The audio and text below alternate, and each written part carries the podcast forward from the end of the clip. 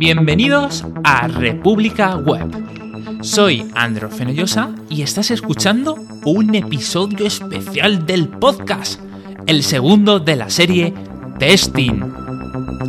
Si no nos conoces, somos un podcast de tecnología, desarrollo web y contenidos en Internet. Tenemos otras secciones como Informe Nube, donde hablamos de noticias y cuestiones que tienen que ver con los sistemas, la nube y otra serie de temáticas como la programación funcional o este nuevo especial sobre testing. La mayor parte de ellos podrás disfrutarlos también en YouTube. Hoy me acompaña Anthony Getzel para hablar sobre el lado del servidor a la hora de realizar testing. Hola, ¿cómo estás? Hola Andros, muy bien, muy bien, aquí recuperándome, todo bien, bueno de salud de nuevo y bueno, con muchas ganas de hacer esta serie de testing. Bastante. Sí, me gusta, venciendo las adversidades. ah, así tiene que ser, así es la vida. Ah, ya has pasado entonces el testing de la vida, ¿no? Todo perfecto. Sí, uno, uno de tantos. ¿Cuál sería este? ¿Este sería el unit o el lentes? Ah, no sé. Una pregunta, yo creo que de sistema. Estamos probando si la, humanidad entera puede funcionar de esta manera, ¿no? Ah, bueno, no sé. No sé. Alguien que toque el botón de reseteo, por favor. Sí, estamos deseando reiniciar este servidor. Sí, está caído.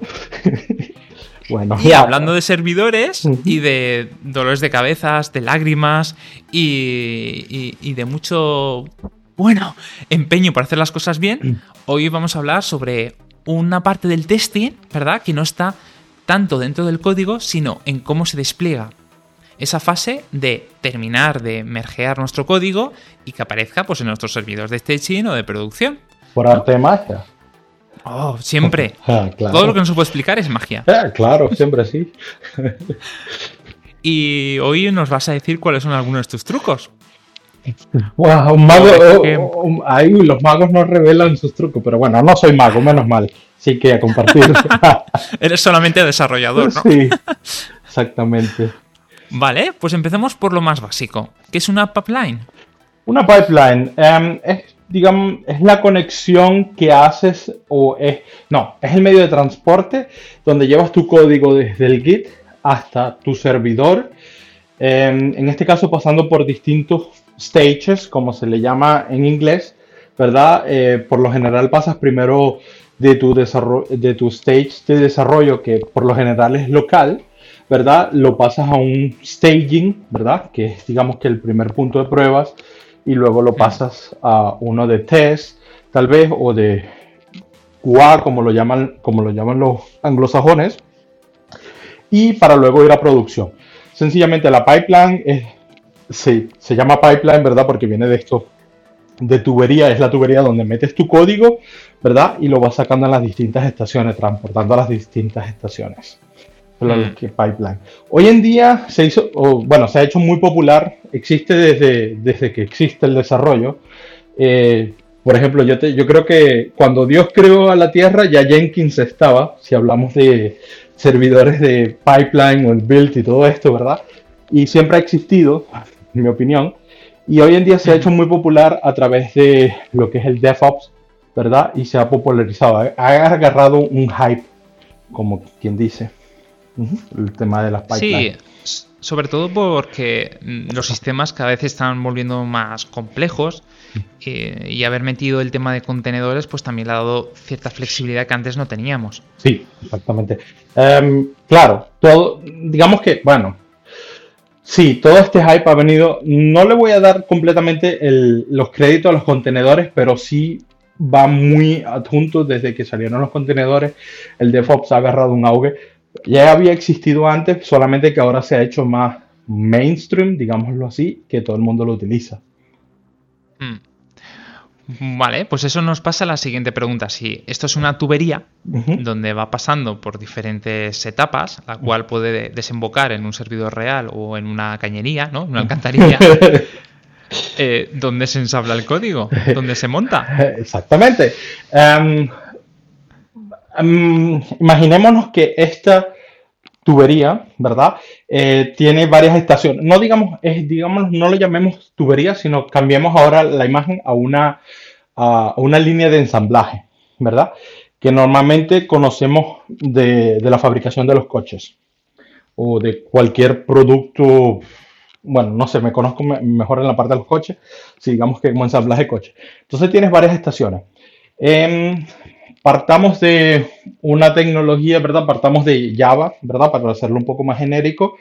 Tienes el famoso Maven, donde tienes que crear tus YAR o VAR eh, archivos, ¿verdad? Ensamblar tu código, hacer la compilación y todo esto.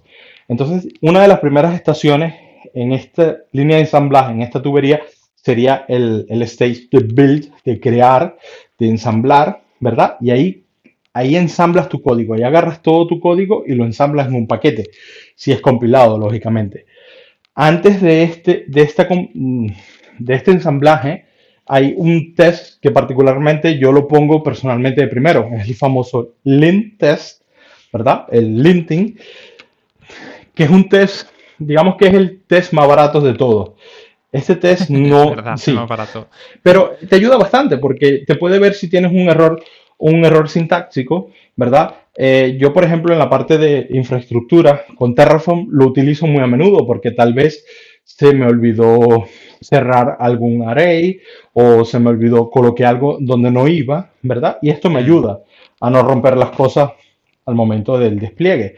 O en Python, ¿verdad? En Python no tiene semicolons, pero Python lo que muchas, muchos lenguajes son con el semicolon, Python lo tiene con el, eh, con el espaciado, ¿verdad? Cuando creas el for o el if, ¿verdad? Si no lo metes donde va, ¿verdad? Se pone divas, digámoslo así o en, hoy en día que es muy popular el famoso YAML, ¿verdad? Eh, si, eres, si eres tan atrevido como yo y te pones a editar YAML en, VI, ¿verdad? Y das tres espacios en vez de dos, dos espacios, ¿verdad? Este, sí, o le das tab en vez de espacios porque eres flojo para tipar. Este, este, este test de lint, ¿verdad? Te dice, ok, mira, aquí tienes un error hay una variedad. Incluso también hay códigos eh, test de lint para ver si tu Docker image eh, concuerda con todos los estándares que hay. Que por ejemplo tengas de primero los argumentos, tengas eh, un espacio entre el from y el maintainer y todas estas cosas. Son cosas que te ayudan a meterle un estándar a tu código. Sí, yo te puedo comentar un poquito más a nivel personal. Los linters al principio lo dejábamos en manos de, los del equipo, de cada uno, pero bueno, el ser humano pues a veces es olvidadizo y, no se realizaban y aún así se subían ¿no? a hacer el merge request. Luego optamos por directamente eh, meter el archivo editor config, que eso lo recomiendo a todos los proyectos. Es un archivo plano que se llama así, punto editor config y dentro tú indicas eh, si es un archivo Python, si debe tener espacios o tabulaciones, cuántos espacios es equivalente a una tabulación, eh, cuáles los saltos de línea adecuado. Digamos, es un archivo muy sencillito que muchos editores son capaces de leerlo y más o menos te ayudan a estandarizarlo el código por parte de todo el equipo. Y al final tuvimos que optar, te, Anthony, te soy sincero, a llevarlo directamente al pipeline porque era lo único que se, hacía seguro. Y de hecho, ese pull request se rechazaba hasta que ese linter no te miraba con ojitos verdes. Ok, ah, excelente. Te, te debo confesar que soy el tipo de persona que mete ese editor config en el kit ignore. Pero acabo de aprender algo, lo voy a tomar en cuenta, ¿verdad? Sí, y creo que... Es tu mejor amigo, te lo aseguro. Sí, te lo creo, suena... Cuando trabajas en equipo es excelente, o sea eh, mm. Es el test, como te decía, los tests o este tipo de test es un test, podemos llamarlo así, son de lo más barato del mundo. O sea, no te cuestan nada, son fáciles de entender y son fáciles de hacer, ¿verdad? Exacto. Incluso algunos funcionan automáticamente. Dentro de Black, en el ecosistema de Python, mm. él mismo te corrige los fallos. Oh, qué, guay, es, qué guay. Es alucinante. qué guay. Excelente. Este, lo voy a tomar en cuenta, lo voy, a poner en mi lista de todo porque como te digo, lo primero que hacía era meterlo en el kit ignore, chao. Nada, nada, eso nunca más. sí, ya, lo aprendí, ya lo aprendí. Sí, sí, es que nosotros hemos vivido, bueno, malas épocas porque mm, no nos poníamos de acuerdo y dijimos, vale, pues uniforme para todos, da igual el editor, da igual si es más guapo o más feo. Esto tiene que ser así en este lenguaje. Sí, bueno. Y... Eh, sí, sí. Eh, en tu caso, ¿verdad? Como tienes un equipo, ¿verdad? Pero al final es no es María, Juan o Andros, ¿verdad? Que trabajan en el equipo, sino sales a la calle, digamos, al cliente como empresa, ¿verdad? Es importante que si trabaja María, Juan o Andros en el código, tenga la misma calidad, ¿verdad? Eh, para todos. Entonces, es que todos los, eh, todos los desarrolladores del equipo representan el equipo entero. A la, a la, empresa en sí. Exacto. exactamente. Y, pero por eso mismo, ¿verdad? Vamos al, entramos al segundo punto, me voy a adelantar y me pregunta si tiene sentido hacerlo en el CI/CD o en el Continuous Integration, Continuous Deployment. Exacto. Eh, ¿Tiene sentido? Sí, sí, tiene mucho sentido. Acabamos de entrar sin querer, ¿verdad? En un ejemplo muy particular, si trabajas en un equipo, ¿verdad? Eh, no estamos hablando solamente del test del editor conf o de los lint tests. Estamos un poco más allá de los unit tests, eh, end-to-end test y todo esto, ¿verdad? Pero sí tiene sentido hacerlo en una pipeline.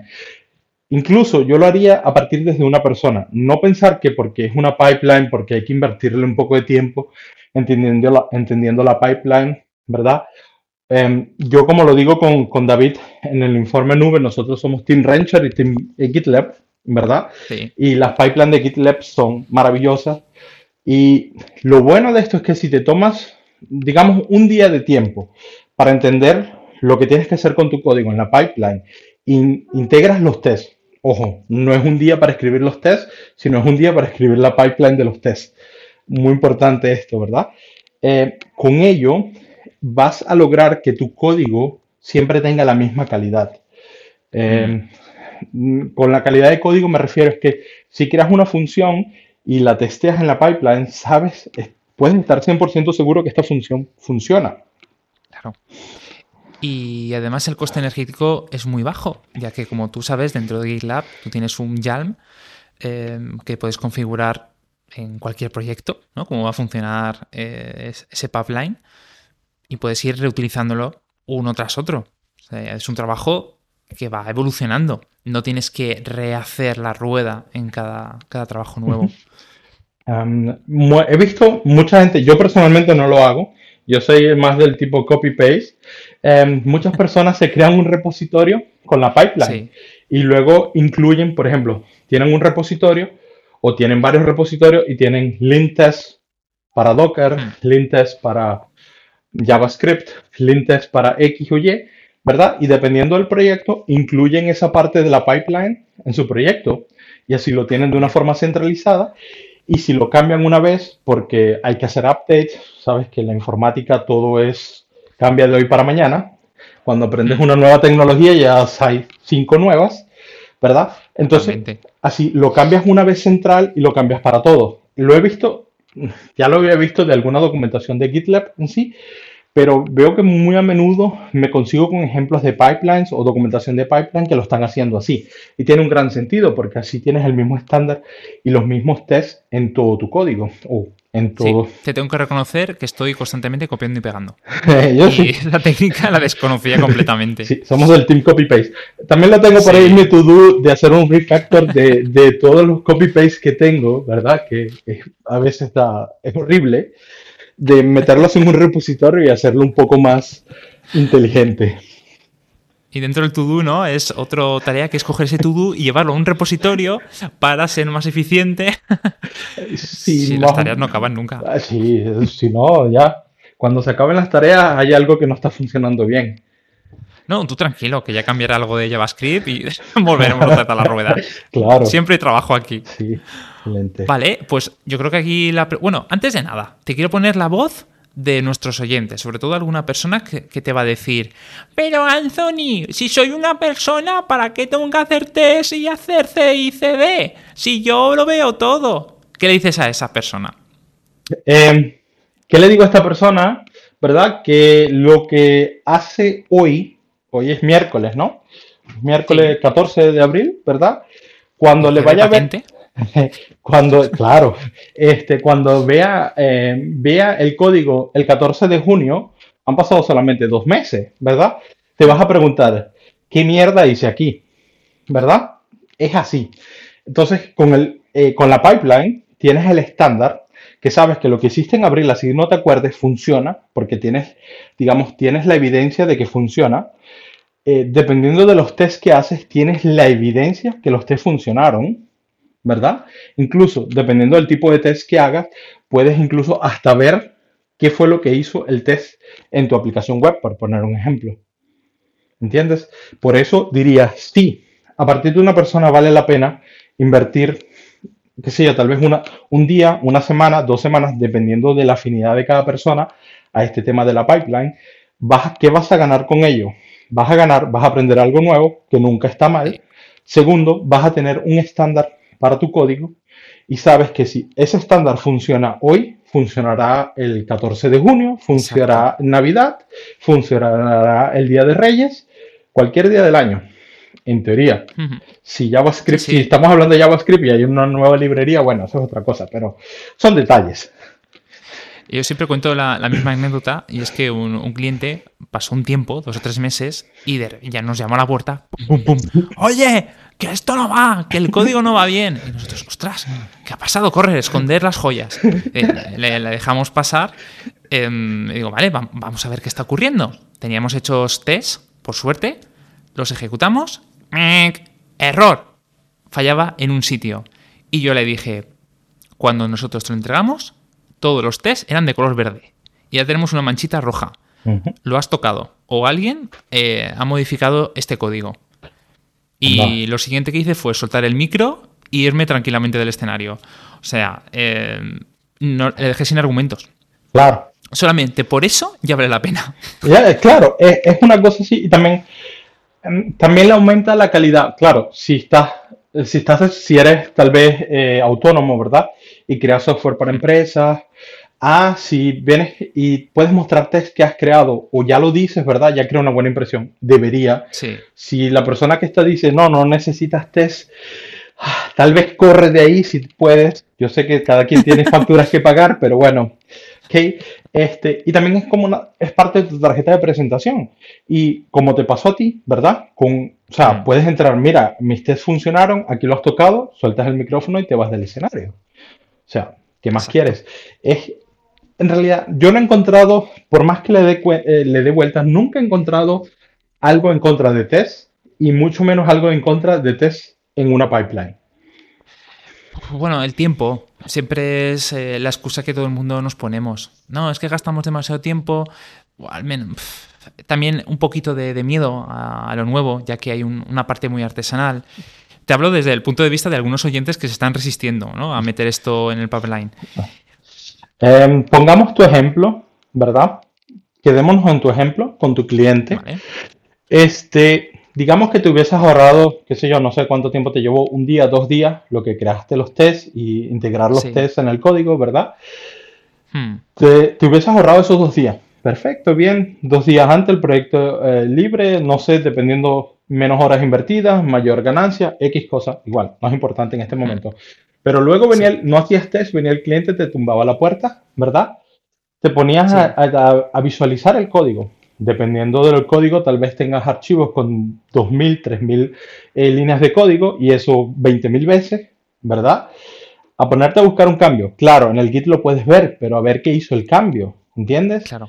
Y con la integración del test directamente en la pipeline, le pudiste decir a tu cliente, mira, esto lo ha tocado y desde que lo tocaron no funciona más, porque tienes la evidencia. Así que hmm. es una cuestión de, sí, es una inversión, es como una inversión a largo plazo. Eh, no, no, vamos a, vamos, no vamos a tapar el sol con un dedo y decir, estos tests, ¿verdad? No te van a costar tiempo. O integrarlos en la pipeline no te van a costar tiempo, ¿verdad? Porque serían, estaríamos mintiéndonos. Pero, hmm. ¿verdad? Si decimos en un futuro te van a ahorrar dolores de cabeza y tiempo, es una inversión a largo plazo. Sí, creo que has dado en el clavo. No es un beneficio instantáneo. Nunca pero es que en realidad no lo vas a ver, claro. lo verás al revés. Es cuando estés todo el rato arreglando, cogiendo el teléfono, ahí pensarás, puteando. aquí, ¿eh? Uy, se ha vuelto a caer en producción. Tal vez debería en la pipeline haber puesto algún, algún test. Pero, eh, ahí. ¿Cuál es, el, ¿Cuál es el mejor maestro? El dolor. Cuando sientes oh. dolor, lo aprendes bien y nunca se te olvida. Exacto. Así que, y eso es lo que hace la experiencia. O sea, si me hubieses preguntado hace 10 años hacer test y yo qué, eso es pérdida de tiempo, ¿verdad? Pero es así. Bueno, y ya que hemos convencido al 99,9% de la gente, eh, ¿cómo podemos empezar a hacer un pipeline correcto? los llamados CICDs. para empezar, lo más básico, em, yo agarraría la pipeline, dependiendo si utilizo GitLab, GitHub, lo que sea, ¿verdad? Crearía los stages que necesito. Por ejemplo, el stage lint para ver la syntax, el build, después el, tal vez el unit test, end-to-end test o de process tech, eh, test, los que necesites, ¿verdad? Y luego el despliegue tu staging, el despliegue a test y tal vez el despliegue luego a producción. Crearía como que estos diferentes stages y lo que le metería de primero es un eh, eh, Hello World, ¿verdad? Para ver que funciona. Con eso sabes ya que la lógica en sí de la pipeline funciona ¿verdad? Y luego me voy, cambio, por ejemplo, me meto en el lint test y cambio el echo Hello World, ¿verdad? O la mundo, lo cambio por, no sé, hazme el lint test para mi Docker, para mi Docker file. El lint test para mi, mi archivo node.js o para mi main.python y todo esto. Vale, entonces, un poco por, resumir, el primer paso es que funcione, es ponerlo a mundo. Sí. O incluso, yo qué sé, enviarte una notificación Slack o al Telegram, lo ¿por qué no? Eh, lo siguiente sería hacer un linter, sencillito. sencillito. Y luego, y luego, luego que tengas tu lint, ¿verdad? Luego creas tu, si tienes que compilar el código, como en el caso de Java, con Maven, Build o todo lo que tengas que hacer, ¿verdad? Lo haces. O si, creas, o si estás creando, digamos, una aplicación web en un Docker container, el stage de, build, de ensamblaje, sería el crear tu container de Docker, ¿verdad? Y, por ejemplo, uno de los tests, luego de crear el container, es eh, en la misma pipeline, dentro de la pipeline, hacer que el, eh, que el container corra, o sea, eh, arrancar el container. Y ya con el simple hecho de saber que el container arranca y no, no tiene un crash, ya sabes que la creación de tu container fue exitosa.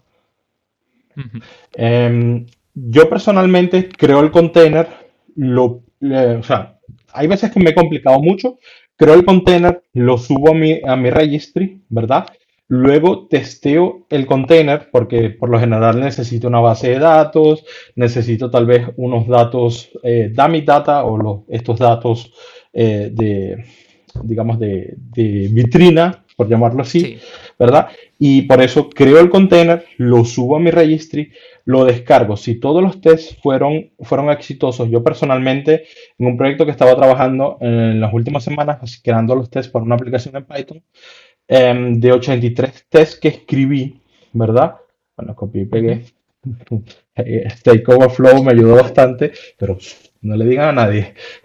No, entre tú y yo. Esto no se está grabando. Eh, no, para nada. Este, eh, de todos estos tests, ¿verdad? Le puse un límite. Estoy utilizando la suite de PyTest, ¿verdad? Son para unit tests. Le creé un límite que si más de tres tests daba un error, ¿verdad? Veía el, test en sí, ah, cancelaba el test y lo marcaba como fallido, ¿verdad? Y em, borraba esa imagen que creé anteriormente y toda la pipeline se paraba ahí. Si los tests eran exitosamente, luego agarraba, eh, hacía, creaba un reporte, ¿verdad? Eh, estaba, estoy utilizando GitLab, ¿verdad? En GitLab puedo ver muy bien el estado de los tests eh, si quieres, colocamos en las notas del episodio, ¿verdad? Un screenshot eh, de cómo se ven. Este, y, así, y así ya tengo, digamos, mi evidencia de que los tests funcionaron el domingo. Si el lunes dejaron de funcionar es porque entre domingo y lunes Anthony rompió algo, ¿verdad? y suele pasar. Y, ah, y así voy. Y la idea es que cuando ya tengas tu, digamos, tu Hola Mundo en la pipeline, ir cambiando el Hola Mundo por las cosas que necesitas y tomando la decisión, ¿qué hago aquí? ¿Qué pasa si? Eh, conozco, he trabajado en proyectos donde tienen una inmensidad de test, ¿verdad? Pero los tests no funcionaban, ¿verdad? Eh, es como que tener test y que los test no funcionen por X o Y causa, es mejor no tener test. Es así. Bueno, en realidad no es mejor, pero es como no tener test. Sí, es un test para aparentar. Sí, sí, es el test, el test del, tipo de la persona que se alquila un coche muy caro, ¿verdad? Para salir solamente el fin de semana. Así más o menos. Sí, o, esos que se compran una funda o un móvil de 1000 euros pensando que, por pagar 10 euros ¿no? en esa goma está protegido ante terremotos. A ver, te da tranquilidad, pero no significa que sea una protección real. Exactamente, algo así. Bien, pues aquí podemos tal vez pasar a, otro tema. Por ejemplo, mm, ¿qué son las pruebas de estrés? Ok. Las pruebas de estrés. Eh, em, nos, concentramos, nos queremos concentrar en una aplicación web porque es un poco distinto. Concentrémonos mejor en la aplicación web. Primero, vale. Em, la prueba de estrés, ¿verdad? La más, la más barata de todas es saber qué pasa con tu aplicación cuando tiene mucho tráfico. Generar tráfico, digamos, buen tráfico para que pruebe tu, aplicación es un poco complicado y complejo el tema, pero hay utilidades como Sigue, se escribe S-I-E-G-E, ¿verdad? Em, esto te crea varias requests paralelamente, usa varios CPUs de tu máquina y puedes hacer requests constantes, ¿verdad? A tu servidor. Así lo que generará es tráfico en tu aplicación y ver cómo reacciona tu aplicación cuando tiene mucho tráfico. Hmm. Esto no quiere hablando de, la, de la herramienta de, Apache. Sí. La que te permite. Ah, no, esa es la. No es la misma. No es la misma, pero es parecida. Esta es más que todo de la, desde la consola y la de Apache creo que es, en Java, si no me equivoco. Sí. no recuerdo ahora el nombre. Eh, JS Meter, creo. Eh, no, el JMeter es otra cosa. Este es el. Es... No recuerdo ahora mismo su nombre, no ah. sé, ABS, pero justamente hace lo mismo que estás describiendo. tú indicas cuántas peticiones quieres hacer y en ciclos de cuántos. De, o sea, 100 eh, ciclos, Exactamente. ciclos. La, colocamos el link a, los proyectos en, las notas del show, ¿verdad? Para que, puedan ver más adelante. Este, o del episodio, mejor dicho.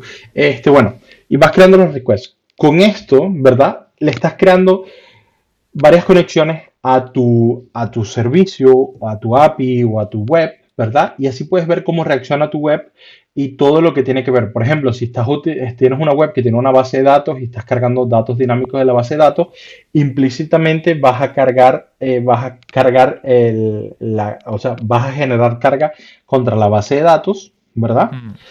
Digamos que eso es el, el test de las pruebas de estrés.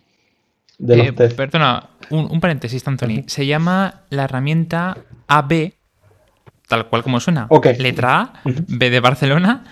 Eh, forma parte de las herramientas de Apache 2 Utils, o si lo queréis instalar en Debian o derivados y poco más. Por lo que veo, bueno, por lo que veo, cuando yo lo he utilizado, tiene tres argumentos: eh, cuántos paquetes, eh, ciclos y el dominio, donde quieres hacer tu ataque eh, de sombrero blanco.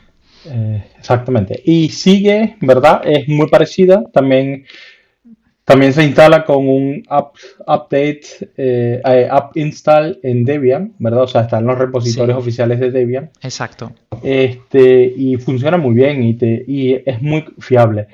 Eh, para, por temas de educación, no digo que vayan a atacar a alguien, pero estas herramientas son, digamos que la base cuando se crean ataques eh, DDoS, ¿verdad? No estoy diciendo que con esto se hagan, pero es la base, la lógica que está atrás de estas herramientas se utiliza para ello. No se debe hacer si la página o la aplicación no es de ustedes.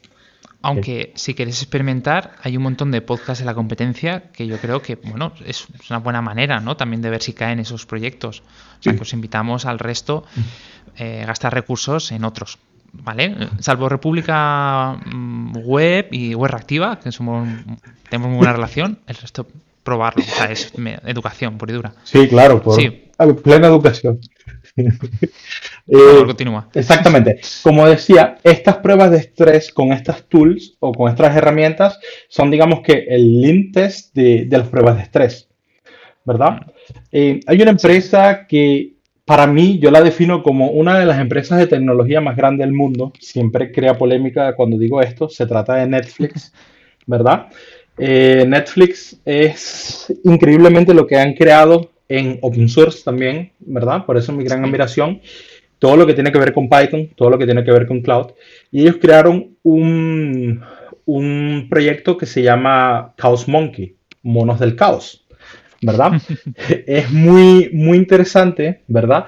Ya incluso en el GitHub, cuando lo ves, el logo o cuando lo googleas, este, los logos imagen son muy interesantes.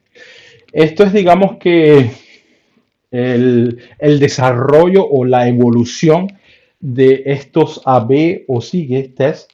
¿Esto qué te hace? Un Chaos Monkey, ¿verdad? Está más que todo orientado a la nube, a un Amazon, ¿verdad?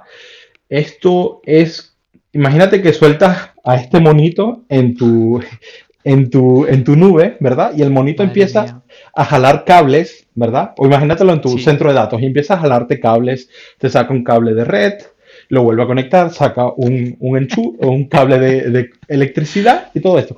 Y esto es exactamente lo que hacen. Van y en Amazon, o en, lo puedes usar en Amazon y creo que en Google, son los dos que soportan, ¿verdad? Puedes ir y te, eh, te suben, aumentan la latencia de la base de datos. Es decir, empiezas a experimentar o a testear qué pasa con tu aplicación, qué pasa con tus datos cuando la base de datos va lenta. Esos son tests que normalmente son complicados de hacer para saber qué, cómo reaccionar al momento, de, al momento de que esto te pase, ¿verdad? No, quiero decir nada, pero la descripción de GitHub es buenísima. Dice, el Chaos Monkey eh, aleatoriamente termina máquinas virtuales, mm. eh, contenedores dentro de tu eh, entorno de producción. vamos, es un virus en toda regla. Sí, es como soltar el monito en tu centro de datos y que empieza a sacar cables, ¿verdad? Es así. Y lo interesante de esto, ¿verdad? O digamos que el pensamiento atrás de este, de este tool de caos, ¿verdad?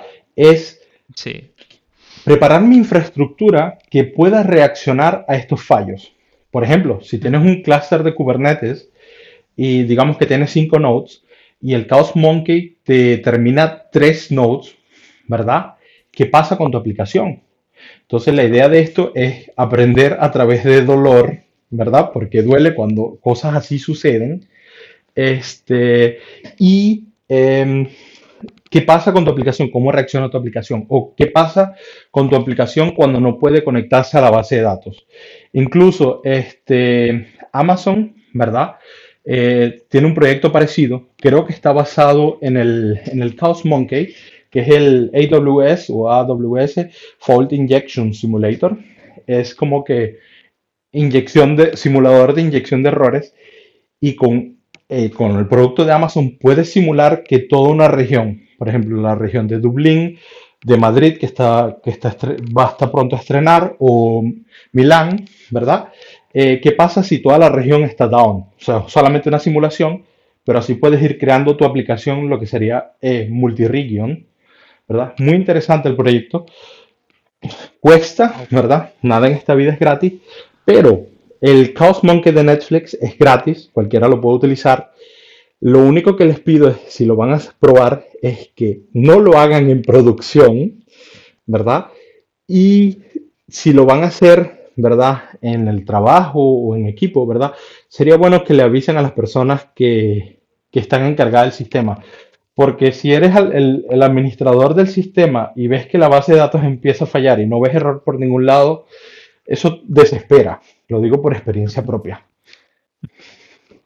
Vale, pues ya, hemos recomendado un virus.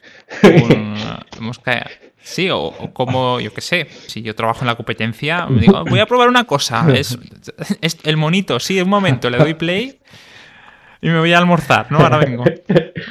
interesante. Sí, bueno, así contra la competencia no lo puedes utilizar porque necesitas las credenciales a, tu nube, ¿verdad? Creo que hay un par de forks que lo están haciendo para utilizarlo con... Eh, QEMU, QEMU, sí, QEMU, o con VMware, o sea, para entornos on-premise.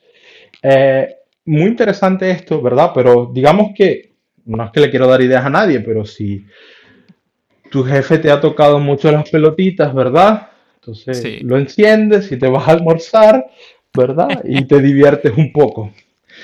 Por eso se, llama prueba de estrés, ¿no? Es para darle estrés al jefe. sí. Eh, en, uno de los, em, el blog de tecnología de Netflix, em, dicen que cuando, eh, cuando el equipo que creó el Chaos Monkey, hay un artículo creo que es del 2015, 2016, que ellos dicen que ellos, esto está creado, ¿verdad? Ellos sueltan al monito cuando les venga en gana, en el equipo que quieran. Y el servicio que desarrolla ese equipo, por ejemplo, el equipo de, de, eh, subtítulo, tiene un equipo que se encarga de todos esos servicios, y si el servicio no pasa el Chaos Monkey, no sale a producción. Vaya. O sea, aquí llevamos en una empresa tan grande como Netflix, ¿verdad?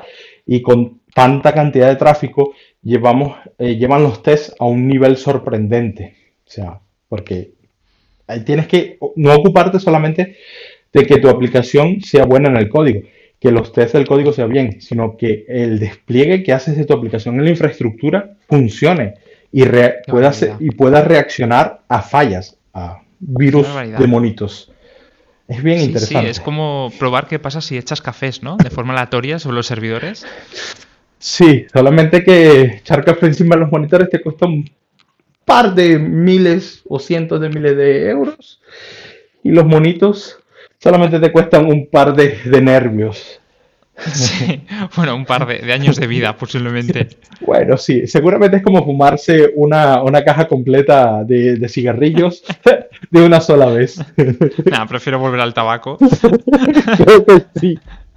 Oh, está muy interesante. Bueno, no he fumado nunca, es una, expresión. Eh, vale, y hablemos de otro tema. Uno que a mí me interesa muchísimo, sobre todo cuando quiero garantizar de que un servicio va a funcionar a lo largo de un tiempo y en el caso de que no lo haga, yo tenga constancia de ello. El monitoreo. O servicios, o, ¿cómo llamarlo? Frameworks que también lo controlen. ¿Qué tenemos en el mercado para saber que la aplicación, el API que hemos hecho, está funcionando como debe y en caso contrario, Mm, saber con tiempo de antelación para reaccionar que no lo, no lo está. Si me hacías la pregunta hace unos seis años, te decía sin pensarlo Nagios, que es el famoso para monitoring y todo esto, que viene más de que de la parte del sistema, pero se puede utilizar también para ver si tu API está respondiendo, tiempo de respuesta y todo esto. Hoy en día, te digo, tienes una paleta muy grande de opciones, ¿verdad? Sí. En el mundo de la nube, de los containers, y digamos que en el mundo más moderno, eh, donde son microservices o microservicios, ¿verdad? Y todo esto, eh, Prometheus y Grafana se han puesto como parte, digamos como lo que dicen los anglosajones, state of the art, ¿verdad? Se ha puesto muy de moda eh, estos dos servicios. Tanto así, ¿verdad? Que las librerías de Prometheus la puedes implementar en tu código y puedes ir un un paso más allá, porque hoy en día no basta saber si está, se está funcionando o no está funcionando, que sería el tipo 0 o 1, ¿verdad? Hoy en día también se quiere tener el saber cuánto tiempo tarda la, eh, la request X en responder. Este, o incluso cuando vas un poco más allá y haces el, el, los a-B testing. O sea, tienes la versión A de tu aplicación corriendo y la versión B. Y distribuyes cierta X cantidad del código a la versión A y del tráfico, perdón, a la versión A de tu código y la otra cantidad restante a la versión B de tu código. Así puedes ver cómo se comportan, eh, se comportan eh, eh, nuevas, nuevas cosas, nuevas funcionalidades y todo esto, ¿verdad? Y en este caso, quieres medir mucho más a ver si está encendido o no. Por eso, Prometheus, Grafana, ¿verdad? Eh, hay un par de eh, cosas más como el. ¿Cómo es que se llama? se me fue el nombre, lo tengo en la punta de la lengua, ya se me ocurre. este, no pasa nada. Eh, pero tienes también con Llegar, ¿verdad? Que es para tracing, para saber qué pasa dentro de tu aplicación. Este, y todas, tienes una cantidad grandísima de, herramientas que te ayudan a hacer el monitoreo, ir un poco más allá. Una cosa muy importante, ¿verdad? Que siempre me lo decía un jefe, él siempre lo comparaba con, con Chernobyl, ¿verdad? Que en Chernobyl tenías una lamparita que te decía el núcleo se está derritiendo, ¿verdad? Pero no tenías un test que te probara si a ver si esa lamparita funcionaba. Nosotros lo llamamos el test de la lámpara, ¿verdad? Y es probar si tus alertas o tus tests de si tu aplicación está funcionando, si esos tests todavía funcionan. O sea, es como testear los tests que te testean, algo así, no sé. Claro, es testear que el test puede funcionar.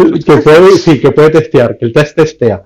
Eh, eh, hoy en día, claro, depende de, la, de qué tan crítico sea tu sistema, y aquí estamos hablando, podemos tomar en cuenta, ¿vale la pena crear esos tests? Los sistemas informáticos cada día son más importantes, bueno, cada minuto diría yo, toman una mayor relevancia de todo esto y hay que, hay que estudiar el caso, eh, si vale la pena invertir el tiempo en esto, todo esto. Bueno, es como todo, ¿no? Depende el dinero que haya dentro del proyecto. Eh, quiero decir, mm, si es un, servicio crítico o sabes, por supuesto, nadie queremos que el, software caiga o que deje de funcionar, pero es verdad que hay cosas más delicadas que otras. Mm, cuando te enfrentas en una de esas situaciones en que sabes que es crítico, que funcione correctamente bien, pues no te queda otra que invertir más en seguridad. Sí, y forma parte. Aunque no, no, lo, no me iría netamente por, por el, digamos que el dinero que se tiene disponible. Porque vamos a ponerte un ejemplo, el sector salud, ¿verdad? Es crítico porque dependen vidas de personas de él, ¿verdad? Y cada día la informática entra más, pero los presupuestos siempre están por el suelo. Así se llama el mm. país Estados Unidos, se llama España, se llama Alemania. Totalmente de acuerdo. Es siempre la misma historia, la misma novela. Es Siempre, nunca hay dinero para ello. Entonces, si estás creando un servicio, ¿verdad? ¿Qué tal? Por poner un ejemplo, no sé, un servicio que estás monitoreando a ver si la saturación de oxígeno, ¿verdad? De los pacientes está ok o si el nivel de oxígeno en el, digamos, estás creando un sistema para monitorear la cantidad de oxígeno que tiene el, que tiene el hospital en la central. Que aquí en Alemania la mayoría de los hospitales no tienen la bombona de oxígeno al lado de la cama, como pasa en Venezuela, si no tienen un tanque central que con eso lo distribuyen en toda, eh, en, todo, en toda la clínica o el hospital, ¿verdad? Y si estás haciendo un sistema de monitoreo, ¿verdad? Y, por ejemplo, si tienes una alerta cuando te quedan, qué sé yo, 50% de oxígeno, esta alerta te crea un ticket o te manda un email y te pide más oxígeno. Pero entonces tienes que hacer un monitoreo que un test que vea si este test funciona, porque es crítico. Si te quedas sin oxígeno, ¿verdad? Tienes varias personas muertas, seguramente. Exacto. Entonces, por eso hay, yo personalmente no lo mediría a través con cuánto dinero disponible se tiene, sino más que todo que qué tan crítico es el sistema. Claro, quien paga más pasta, ¿verdad? Seguramente tiene una prioridad más grande, pero es así, ¿verdad? Pero lo, así también lo tomaría en cuenta. Mm, es que en esos casos, eh, a lo mejor yo soy un poco arraigado en ese sentido, pero directamente no aceptaría el trabajo. Porque al final esa responsabilidad, responsabilidad siempre va a caer sobre ti. Eh, si no puedes hacer bien el trabajo, pues simplemente eh, déjalo. No son las condiciones propicias. Pero hace poco, ¿verdad? Leí un artículo acerca de esto, ¿verdad? Sí. Este, yo también, si me proponen un trabajo así, es como pensarlo. O sea, te empiezas como el, ese síndrome del suplantador, creo, del impostor, ¿verdad? Como si soy suficientemente bueno para hacerlo, ¿verdad? Pero siempre ten en cuenta que tal vez, me disculpan, pero tal vez un pendejo, ¿verdad? Que sepa menos que tú, dice, sí, yo lo hago, ¿verdad? Claro, ya te entiendo. O sea, no, no hay que dudar si uno está seguro. Si, yo siempre lo planteo, si tú lo haces con tu conciencia bien limpia, sabes que lo que estás haciendo, o sea, no es que sabes que funciona, sino sabes que lo que estás haciendo tiene sentido, ¿verdad? Y estás seguro de tus, de tus em, cualificaciones como profesional, ¿verdad? No le tengas miedo, ¿verdad? Claro, eh, yo me imagino que es, un, digamos que un estrés moral, por decirlo así, porque sabes que si tu código falla, en este caso, ¿verdad? En este ejemplo, puede que mueran personas, ¿verdad? Claro. Pero en este caso no deberíamos pensar si el test, el test me, eh, me cuesta dos horas o dos días más. En este caso, que me cueste dos semanas más, no importa, hay que hacer el test. Mm, es que aquí podríamos entrar en un debate larguísimo, porque la responsabilidad em, no tienes por qué asumirla tú. Al final, a ti te están contratando, te están pidiendo un servicio. Que no lo hagas no tiene por qué tener unas consecuencias negativas que caigan sobre tus hombros. Mm, Exactamente. complejo. No, pero, o sea, lo que, lo que me refería es más que todo al punto de que siempre va a haber alguien que va a decir que sí. Y más que todo es como, como profesional. Yo también me lo preguntaría, o sea, sé que mi, qué sé mi código va a funcionar, ¿verdad? Y va a ser lo que tiene que hacer para saber cuándo se está acabando el oxígeno. Todo esto, ¿verdad? Y son cosas que tal vez hasta que yo no, hasta que no esté 100% seguro y vea la alerta funcionando, ¿verdad? Eh, te apuesto que sería el tipo de persona que cuando baja un por ciento que me mande una, notificación a Telegram o Slack. Bajó de 99 a 98, de 98 a 97. Eh, no me molestaría, pero así ya tengo la seguridad de que funciona. Eh, ya. Pero, exactamente. Interesante. Sí, hasta fíjate, hasta hay una parte moral, ¿no? Dentro del, testing. sí. Yo, yo lo veo así. Eh, bien sea porque quieres tener la conciencia limpia de que lo que entregaste, ¿verdad? Eh, está en buen estado, o, o sea, en buen estado no, eh, que funciona, ¿verdad? O hasta el punto de que quieres testear tus tests para saber que el test que tú creaste va a funcionar cuando tenga que funcionar. Hmm. Bueno, pongamos el mejor de los casos y que no haya vidas humanas detrás de, estas decisiones. Exactamente. Eh, ¿Para ti cómo es importante que haya un monitor vigilando? Un monitor vigilando. Un, watchman, un, ojo que siempre está. El ojo de Sauro, ¿no? Que está vigilando siempre el anillo. Sí, exactamente. Sí, eh, es importante. En los sistemas es importante. Y más que todo en sistemas de eh, que tienen que funcionar. En mi punto de mm. vista. Em, con em, ah, bueno, vamos a entrar un poquito, vamos a salir de la parte moral un poquito y vamos a ir un poco más a, los, a la parte robotizada, por decirlo así, de los tests, ¿verdad? Eh, toda persona o todos nuestros oyentes que están en Europa saben que desde, creo que el año pasado, ¿verdad? Eh, cada persona que tiene una, web, ¿verdad? Tiene que mostrar el famoso banner de las cookies y pedir el consentimiento de que, por ejemplo, estás utilizando Pibic o Google Analytics o estás guardando el consentimiento que estás guardando el, el, IP de acceso a tu web y todas estas cosas en los logs del servidor, ¿verdad? Y mi pregunta siempre es, ¿cómo haces estos tests? ¿Verdad? Porque eh, mandarle una petición curl, ¿verdad? Por ponerte un ejemplo, no te va a servir de nada porque no puede con JavaScript. claro, pero esto lo podemos resolver en el siguiente episodio donde hablaremos de el end-to-end. Y ahí hablaremos sobre herramientas como Cypress, Selenium mm, y muchas más otras, como, como Paper. ¿O quieres tocar alguna ahora mismo? Eh, los dos lo podemos tocar por encima y lo profundizamos en el próximo episodio, ¿verdad? Que sería fantástico. lo que sería Browser Stack, ¿verdad? Em, que funciona con Selenium, necesitas un browser las ventajas que tienes aquí es que puedes hacer los tests automatizados y luego te puedes ver un video de cómo funcionó tu test. O sea, Lo malo es que es carísimo el servicio. Ha subido de precio en, muy poquito tiempo, no sé por qué razón. Eh, mm. aunque es verdad que es una alternativa súper sólida para testear también el tema de aplicaciones móviles. Sí. Pero, pero, pero, pero, todo. A ver. Hay una versión, ¿verdad? Gratis que, o sea, no es una versión gratis de Browser Tech, sino una, alternativa que es Robert Framework, ¿verdad? Eh, se puede utilizar para muchas cosas. Puedes utilizarlo si eres bueno en ello, hasta para pedir tus tickets de convenciones o de conciertos automatizados, ¿verdad? Oh, ¿Puedo comprar entradas baratas? Sí, para la, para la, por ejemplo, para la PyCon.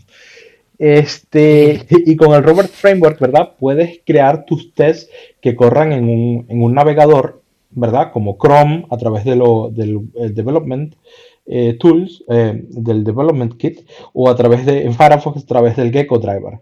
Incluso para Internet Explorer escuché que había algo parecido, pero ni idea, no sé quién utiliza eso. Para Edge funcionan los mismos eh, drivers que el del Chrome o los parecidos, ¿verdad? Hay. Y así puedes hacer tu test, digamos que en local, con, con poco dinero, ¿verdad? Y puedes manejarlo. También es muy parecido a Selenium, ¿verdad? Selenium sí. también lo puedes hacer así. Y es muy interesante porque puedes crear estas acciones de hacerle clic al consentimiento. Porque recuerda que el consentimiento del JavaScript, tú puedes cargar el código, el script de Pivik o lo que era, o no, ahorita no se llama más Pivik, sino Matomo, creo. Tiene un nombre que me suena Matomo, japonés. Sí. Ah. Este, o del Google Analytics, ese código lo puedes, lo tienes, debes cargar luego que haces el clic. Y a través con estas herramientas puedes hacer estos tests.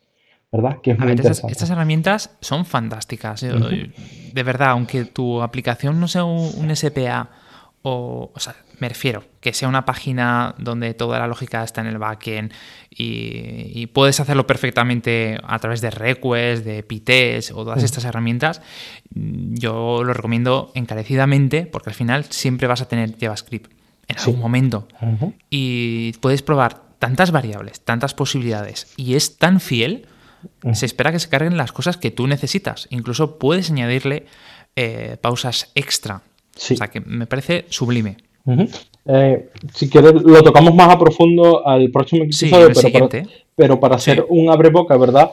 Este, yo trabajo con un proyecto donde se utilizan estas herramientas para hacer un web scraping de todo Netflix. Eh, de, todo, el contenido que está en Netflix. Sí. ¿Todas eh, las películas, todas las series? Todas las películas, todas las series que están disponibles en Alemania. Vale. Muy bien, porque si fuera en España conozco un par de personas que te lo hacen gratis, ¿eh? En una tarde. Pero bien, bien. Saber que hay un robot ahí me da mucha tranquilidad. Y sí, unas personas que te lo hacen en la tarde. Ok, excelente. Es un servicio, es un servicio aquí en Alemania gratis que para ver la disponibilidad de las películas, ¿verdad? No solamente Netflix, pero en Netflix lo utilizamos. Y es bien interesante.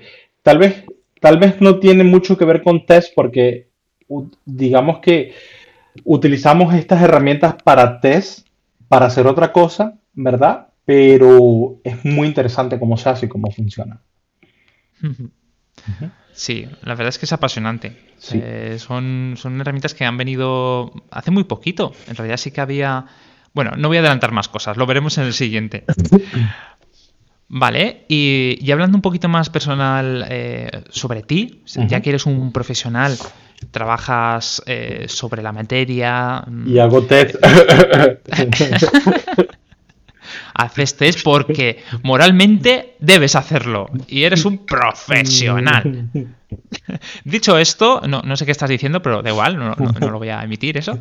Eh, ¿Qué técnicas utilizas en tu día a día y por qué? Ok. Em, voy a tomar el ejemplo de una infraestructura que se crea en Terraform, ¿verdad? Con el código. Eh, y cada cambio con el merge request, ¿verdad? En el, en el branch eh, primario, este, se crea, corre la pipeline, ¿verdad? Lo primero que se utiliza aquí es Terraform lint, ¿verdad? Que es sencillamente para lintear el código de Terraform a ver si todo está en orden. ¿Verdad? En este caso no se tienen eh, unit tests.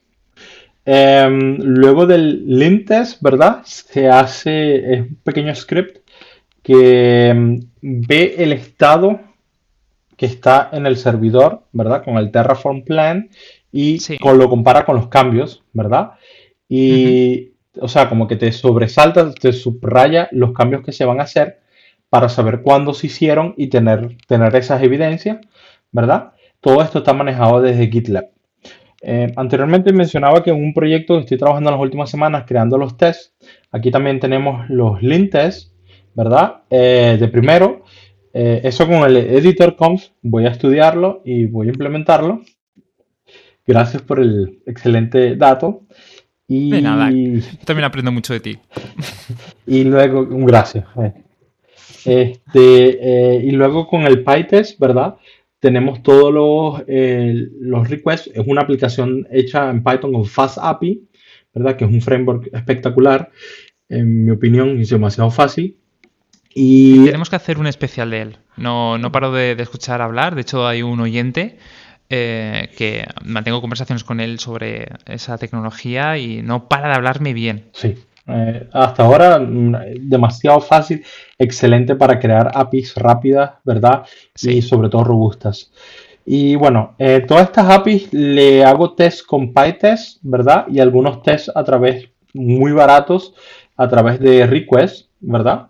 Eh, con la librería de request veo si el API está activo, que me devuelve o muy importante en la parte de los tests, no es solamente hacer test para ver qué funciona, sino hacer test para cuando algo no funcione, a ver si te devuelve el error, eh, el error eh, que quieres. Por ejemplo, eh, si tienes una aplicación, una pequeña aplicación, ¿verdad? Donde estás haciendo un login, ¿verdad? A ver si cuando creas un usuario con un correo electrónico o con un nombre de usuario que ya existe, a ver si te devuelve el típico este correo o este usuario ya existe en tu aplicación. Los tests no solamente son para tener resultados positivos, sino tú puedes hacer que un test te dé un resultado negativo y a raíz de este resultado negativo tu test es correcto, porque la aplicación respondió de la forma que debe ser. Y eso... Por cierto, recomiendo muchísimo, siento un paréntesis, eh, Mailhawk. Oh, eh, ¿Has podido utilizarlo? Sí, utilizo la versión, hay una versión de Go. Eh, Sí, exacto, está hecho en Go. Sí, y tiene, su, tiene su propio API, lo cual es fantástico, porque puedes levantarlo, eh, enviar correos, entre comillas, claro, al puerto creo que era 1025, y, puedes acceder a su API y comprobar qué contenido tengo en el body. puedes hacer eh, todo el ciclo entero de un registro. Eso es excelente, excelente. yo en donde lo implemento, ¿verdad? Eh, se envían, se crean notificaciones de, clientes, ¿verdad? Em, notificaciones a clientes y se van revisando las notificaciones y todo esto. Sencillamente es como un, servicio que te captura todos los emails y lo puedes ver desde un browser o desde una API, ¿verdad? Y ver cómo se ve tu email. Excelente, yo también lo recomiendo mucho. Vale, ¿y qué más tenemos por ahí? ¿Qué más nos recomiendas para tu día a día? Eh, Automatizar dos, automatizar y estandarizar. Y este tema del, testing es muy importante, ¿verdad? Porque si tienes, digamos que tienes tu pipeline que hace todos los tests, eh, siempre vas a obtener el mismo resultado, así sea el 14 de abril o así sea el 14 de junio, ¿verdad? Porque los, todos los pasos que estás haciendo siempre van a ser los mismos. Y eso es el, digamos que el gran punto a favor ¿verdad? De una pipeline, de por qué tomarse el tiempo y meterlos esto en una pipeline y, por qué meter los tests en esta pipeline. Mm, porque sencillamente si tienes tests que son parametrizados, ¿verdad? Siempre vas a hacer los tests con los mismos parámetros. No, y no vas a cambiar hoy, son, por ejemplo, 600 y mañana son 800, ¿verdad? Todo esto. Exacto. Y eso es lo importante. Por eso, si se crean estándares y se meten todo en la pipeline, funciona excelente. Hmm. Sí, de hecho, em, poco a poco, de forma natural, nosotros también hemos creado un pequeño estándar. Eh, tenemos los repositorios públicos, por si alguien quiere ver las plantillas que utilizamos de Docker, de Pipeline y todo. Y tengo que reconocer que ha mejorado mucho la calidad ¿eh? a lo largo del tiempo de los proyectos. Sí. Te lo digo porque siempre hay la tentación ¿no? de, cambiar cosas, de, probar nuevas tecnologías, de incluirlo aquí y allá, y te das cuenta de que a veces hay que aguantar un poco, coger las riendas de ese caballo curioso que tenemos salvaje y decir, cálmate, cálmate, vamos a hacer que esto funcione muy bien. Sí, sí, claro. De un uno. Hmm. Así que, pero em, em, yo creo que también, claro, Em, si lo ves desde el, desde el minuto cero, digámoslo así, o desde el minuto uno, eh, ves la pipeline, ¿verdad? Ves una montaña bien grande de trabajo que te espera. Hmm. Eh, sí, es así, no, no lo vamos a discutir, pero si luego ya estás en el minuto 120, ¿verdad? y ves hacia atrás y dices, wow, todo lo que creé, ya cuando venga de nuevo un proyecto similar o algo que tengas que hacer, ya lo tienes hecho y vas a saber que funciona. Y eso es, eso es el gran plus de los tests. Claro, eh, un test, dependiendo de los tipos de test o todos los tests que hagas, ¿verdad? 100% seguridad, ¿verdad? No existe, vamos a estar claros. Eh, pero sí puedes estar bastante seguro que los tests que hagas en tu pipeline, ¿verdad? Funcionan y que esas funciones que, probaste en los unit tests o los eh, eh, end-to-end tests y todo esto, ¿verdad? Que cuando salga producción, que eso ya funcionó. O sea, puedes estar tranquilo y puedes empezar a buscar el error en otro lado. Exacto. Es una manera de bajar el porcentaje de, fallo o de número de veces que te suena el teléfono. sí, exactamente. Muy bien, pues ¿quieres añadir algo más antes de despedirnos? Eh, a testear. Eh, cuando alguien le diga que no necesitan test, le dimos varios argumentos por qué se deben tener test. Y cada vez que se pregunten si vale la pena crear una pipeline que va a costar días, tal vez un par de semanas, ¿verdad? En crearla, piensen si luego de esa vez la puedan volver a utilizar. Eso es lo que. Eh, quiero deciros que posiblemente sea un par de semanas y será porque no habéis hecho bien ante las cosas, ya que a lo largo del tiempo se van creando eh, pequeñas plantillas o snippets que vas reutilizando. Ahí lo dejo. Excelente. Muy bien, pues nada, mm, gracias a todos por escucharnos. El programa lo podéis seguir en republicaweb.es, con todos los enlaces del programa y algunos bonus en exclusiva como este que estáis escuchando, aunque también nos encontraréis en Spotify, Evox y Apple Podcast. Os recuerdo nuestro canal de Telegram y nuestro grupo de malditos webmasters, donde tenemos ardientes debates sobre el mundo del desarrollo y todos nosotros compartimos nuestras dudas, inquietudes, soluciones y compartimos artículos de blogs o lo que sea. tenemos en cierto ritmo, recomendado. Agradecer a aquellos que nos estéis apoyando con vuestras aportaciones en Buy Me a Coffee. Todo ese amor lo repartimos y hacemos buen uso de ello, os lo aseguro. Mm, podéis encontrar a Javier en javierarcheni.com, que por cierto ha renovado la web y es fantástica podéis trabajar con él como freelance a la hora de hacer páginas web o sitios en WordPress, aunque también, ya os digo, que hace trabajos más a pedida en PHP. Altamente recomendado. También tenéis a David Vaquero de cursosdedesarrollo.com, donde encontraréis cursos online de desarrollo de todo tipo. Y por supuesto le podéis contratar para temas de formación. Además tiene un canal de YouTube de cursos de desarrollo que dejaremos en las notas el enlace.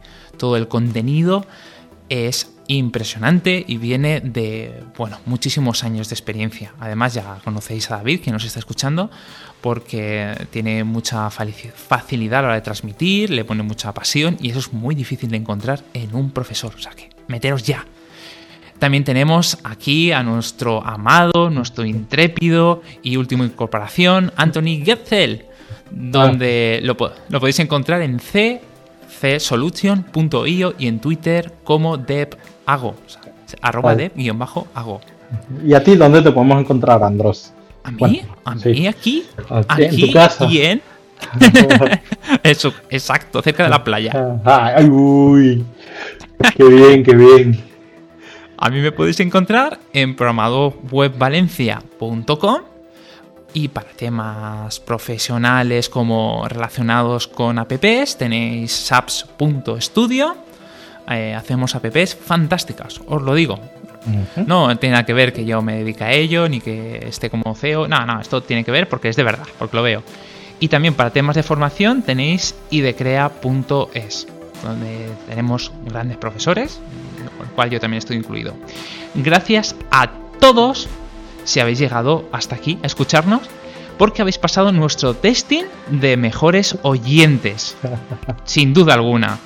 Los audios os lo tenéis en la página web y os esperamos en el siguiente episodio, que no sé si es el último. Ya lo veremos. Bueno, pues nada, cuidaros mucho, portaos bien. Gracias, hasta luego. Hasta luego.